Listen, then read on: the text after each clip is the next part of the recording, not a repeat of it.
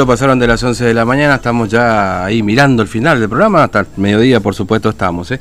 Bueno, le decíamos hoy más temprano que teníamos este, la intención de poder charlar a propósito de lo que pasa con nuestro río Paraguay, que hace rato que no, no hablamos y, y lo veníamos viendo por supuesto que estaba muy bajo, le habíamos contado inclusive que acá por lo menos en la zona del puerto de Formosa había bajado tanto que ya este, la tablita que lo medía directamente había quedado desfasada ¿no? de la altura que estaba en el río, ¿no? no se lo podía medir, por lo menos acá en la zona de, de la bajada del pontón. ¿no?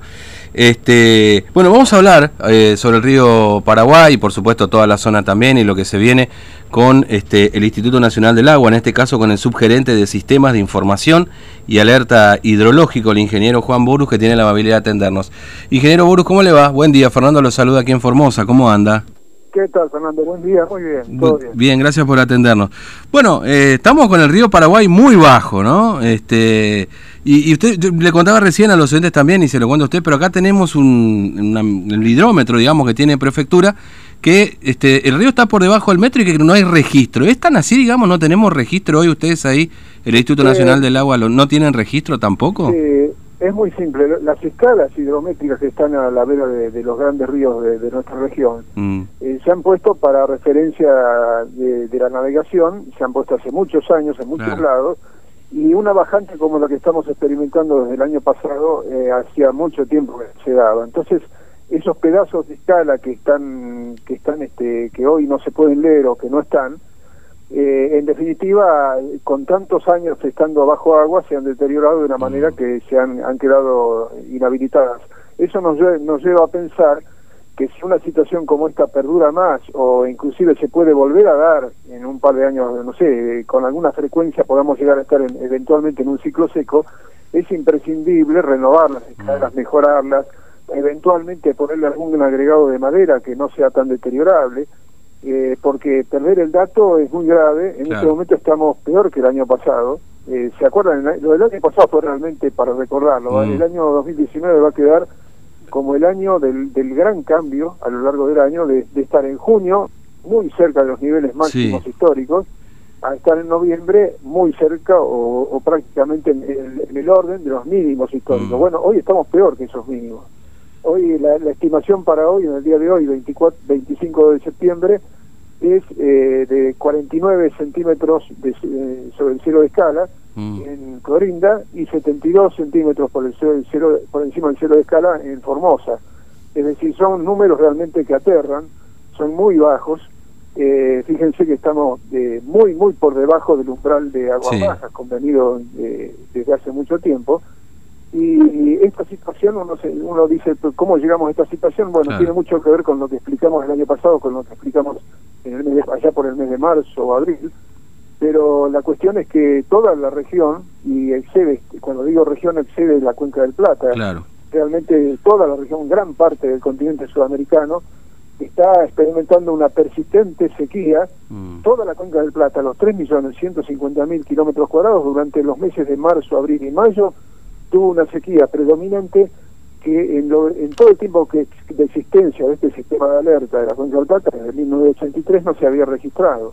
O sea, es una situación realmente llamativa y, lo que más llama la atención es la persistencia. Y eh, en el día de hoy, ahora en un ratito nomás, a las 14, tendremos la reunión habitual mensual de actualización de las tendencias climáticas en el Servicio Meteorológico Nacional y el mojón se va a correr al 31 de diciembre. Ahí veríamos qué podemos esperar para octubre, noviembre, diciembre y eventualmente hacernos una composición del lugar de lo que puede pasar en el verano.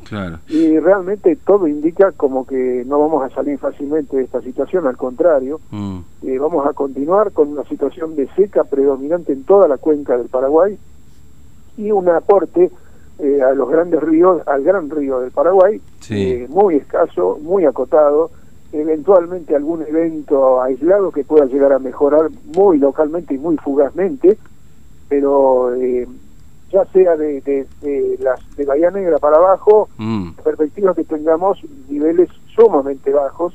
Eh, en este momento, por ejemplo, en lo que hace concretamente, siendo Formosa, estos 72 centímetros sobre el cielo de escala que estamos pensando ahora, quedaría fluctuando en el resto de, acá, el 30 de noviembre por lo menos, bien por debajo del metro, claramente por debajo del, del metro, la única, pues lo que podría llegar a ocurrir, que, que obviamente lo seguimos ahora, es que se dé alguna lluvia sobre la cuenca del Iguazú o sobre la cuenca de, aporte directo al embalse de Yacyretá, de tal manera que el caudal del Paraná, recordemos que el Paraguay descarga el Paraná, en aguas bajas cuando el, Paraguay, se el río Paraná se levanta con alguna onda de crecida, afecta sensiblemente, en este caso afecta favorablemente al río Paraguay este, su tramo inferior. Si eso ocurriera, si realmente tuviéramos una levantada del caudal del río Paraná, en eh, Formosa, en la lectura de Formosa, en, en, Bermejo, en Herradura, en Formosa misma, tendríamos una recuperación un mm. poquito mejor de lo que estamos diciendo, pero de ninguna manera cambiaría el escenario de aguas eh, extremadamente bajas como la que estamos observando. Claro. Usted, usted definitiva, sí. No, le iba a preguntar, a ver, y, y, esto, por ejemplo, ustedes lo evalúan, por supuesto, también puede traer algunas consecuencias, por ejemplo, para la navegabilidad del río. Este, ¿Lo evalúan también ahí? Sí, sin duda, la navegación ha sido la preocupación principal, pero sobre todo no en esta época del año, sino más bien en el otoño. Cuando esto se manifestó en otoño, realmente la navegación fluvial estaba en primer lugar como, como de importancia y desde ese momento eh, rápidamente pasó a primer lugar en el ranking, digamos, como, como objetivo de preocupación el nivel en las tomas de agua, concretamente en todas las tomas de agua, en todas las ciudades, en todas las localidades urbanas, ya sea para consumo urbano como para aprovechamientos industriales de distinto tipo, eh, las tomas de agua sin ninguna duda eran, siguen siéndolo, por supuesto, siguen siendo preocupantes y se ponen todas las pilas como para tratar de, mm. pronosticar o de seguir o de alertar o de avisar con antelación sobre la posibilidad de que no se pueda cumplir con la sumergencia mínima que las bombas locales, urbanas, necesitan. Mire, sí, le, cuento, bueno, estoy leyendo justamente acá un diario de Paraguay, donde han declarado la emergencia hidrológica en los ríos Paraguay y Paraná. ¿no? Lo hizo el presidente Mario Abdo Benítez. Efectivamente. La, República del Paraguay tiene su mitad sur, o su mitad sureste, por decirlo de alguna manera, en una condición de seca muy preocupante, muy avanzada, el Chaco paraguayo también está con, condiciones mm. secas muy grandes, así como pegado a la provincia de Formosa. La provincia de Formosa hoy por hoy está casi encabezando las preocupaciones por, por sequía en el país.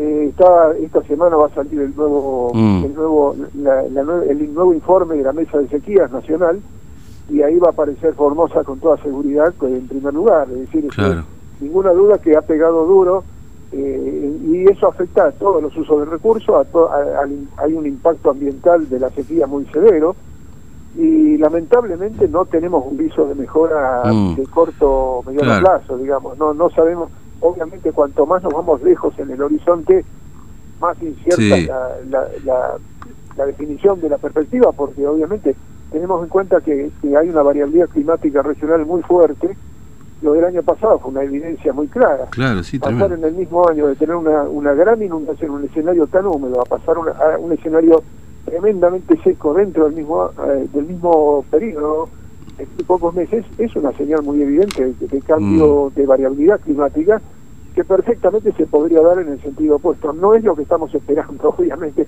aclarémoslo rápidamente, porque eh, estamos con el desarrollo a nivel global de una niña, de un evento niña, sí. y, si, y si hasta aquí llegamos con una situación neutral del clima global, si se da una niña, la, la expectativa, los deseos de, de una mejora sustancial van, van, a, ser, van a ser frustrados. Mire, eh, sí, le, cuento, usted sabe que acá uno por ahí conversaba con algunos productores agropecuarios, por supuesto, este, con el ganadero, etcétera, y, todos preocupados obviamente por lo que pasaba en los campos, porque no llovía, se le sumaron los incendios, había poco, y todos tenían la expectativa de que octubre finalmente aparezcan las lluvias, ¿no?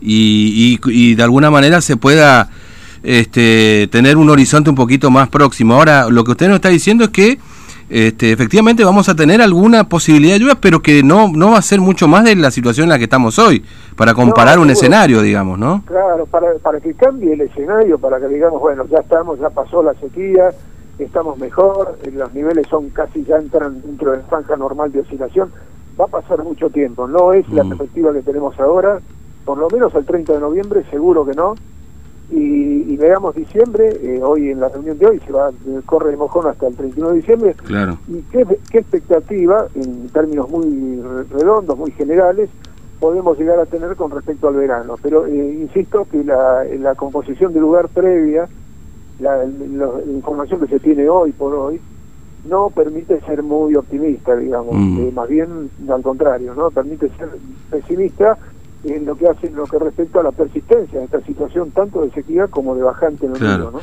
¿no? Usted sabe, leí ayer este, el, digamos, los posibles escenarios hidrológicos hasta noviembre, como usted lo planteaba, y veía un número ahí que tenía que ver con el promedio. En, esta o, en esta época tendríamos que tener tres metros arriba aproximadamente el río Paraguay, por ejemplo, ¿no? Aproximadamente, sí, sí, en ese orden está, claramente, es una barbaridad, eh, pero eh, claramente piensen, por ejemplo, que el, umbral de trabajo de la bomba de, de, de Achique, de mm. los reservorios que, protegen a la ciudad de Formosa contra el río Paraguay, el umbral de trabajo, por debajo del cual la, descarga en ese reservorio es por gravedad, claro. Eh, es, es tres, metros, tres, metros, más alta de lo que está el río hoy.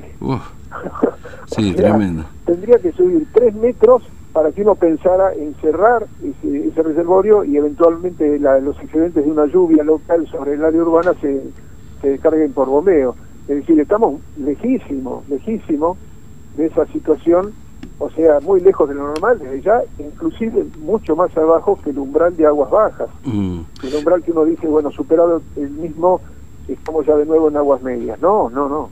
Estamos claramente en aguas muy bajas y continuaríamos así y un, un objetivo deseable de, corto plazo es que se pueda resolver el tema de la lectura de escalas, digamos, que podamos resolver ese tema. Las escalas pertenecen a la Dirección Nacional de Coordinación de Portuaria y Vías Navegables, es la nueva versión, el nuevo nombre de la, de la antigua Dirección Nacional de Construcciones Portuarias y Vías Navegables, que fue la que la, que, la dueña de todas las escalas, mm. que son las que lee prefectura, sería ideal que pudiéramos llegar a resolver ese tema. La gestión está en camino, así que cuestión de, ver cómo seguir y cómo avanzar. El tema este de la, de la pandemia y la cuarentena no ayuda realmente, no ayuda para nada. Sí, sí. Pero este, igual, y seguimos, obviamente, en función de la historia y de la, de la experiencia y de la información complementaria que tenemos, podemos ir estimando los, las lecturas de escala tanto en Clorinda como en Formosa, como en Bermejo, podemos ir estimando, estimando nada más la lectura de escala como para tener una idea de, si sube, baja o, para dónde va, ¿no? Que, pero nada más que eso y sería ideal tener el dato oficial, el dato objetivo, mm. que, lo dominara todo el mundo y que estuviera, hiciera la referencia común para todos. Claro.